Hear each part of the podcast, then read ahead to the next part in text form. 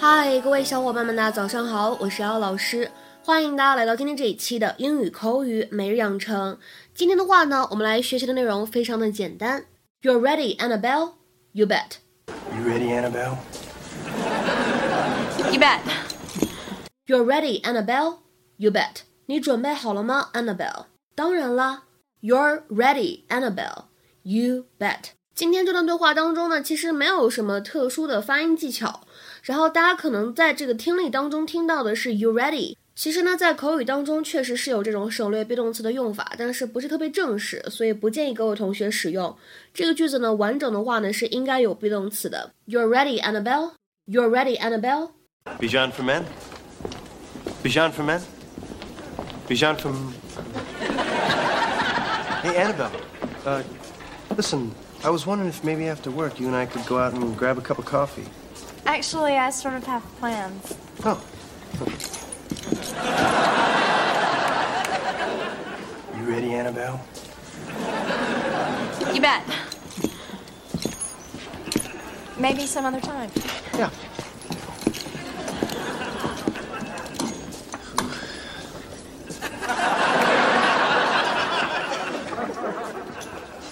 Hey, it's not the first time I lost a girl to a cowboy spraying cologne.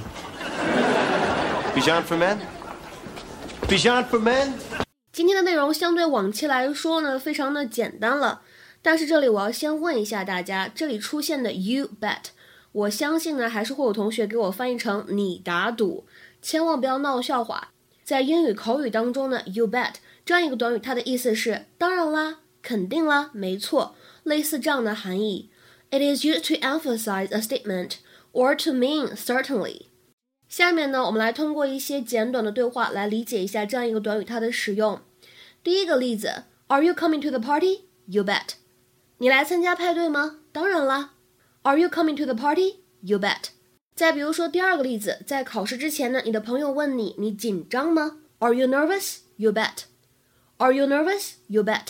你紧张吗？那还用说，意思就是当然很紧张啦。 再比如说第三个例子，Are you hungry? You bet I am。你饿吗？啊，当然饿了，饿死了。Are you hungry? You bet I am。那么在今天视频片段当中呢，还有另外一个场景，当别人想约你出去，但是你想婉拒的话，你可以怎么说呢？啊，你可以说 Actually, I sort of have plans. Actually, I sort of have plans. 不好意思，我已经有约了。不好意思，我已经有安排了。再比如说，Maybe some other time. Maybe some other time. 下次再说吧，或者下次再约吧。那么今天的话呢，在节目末尾，请各位同学尝试翻译下面这个句子，并留言在文章的留言区。你想要来一个冰淇淋吗？那还用说，来一个。OK，我们今天的节目呢，就先讲到这里了，拜拜。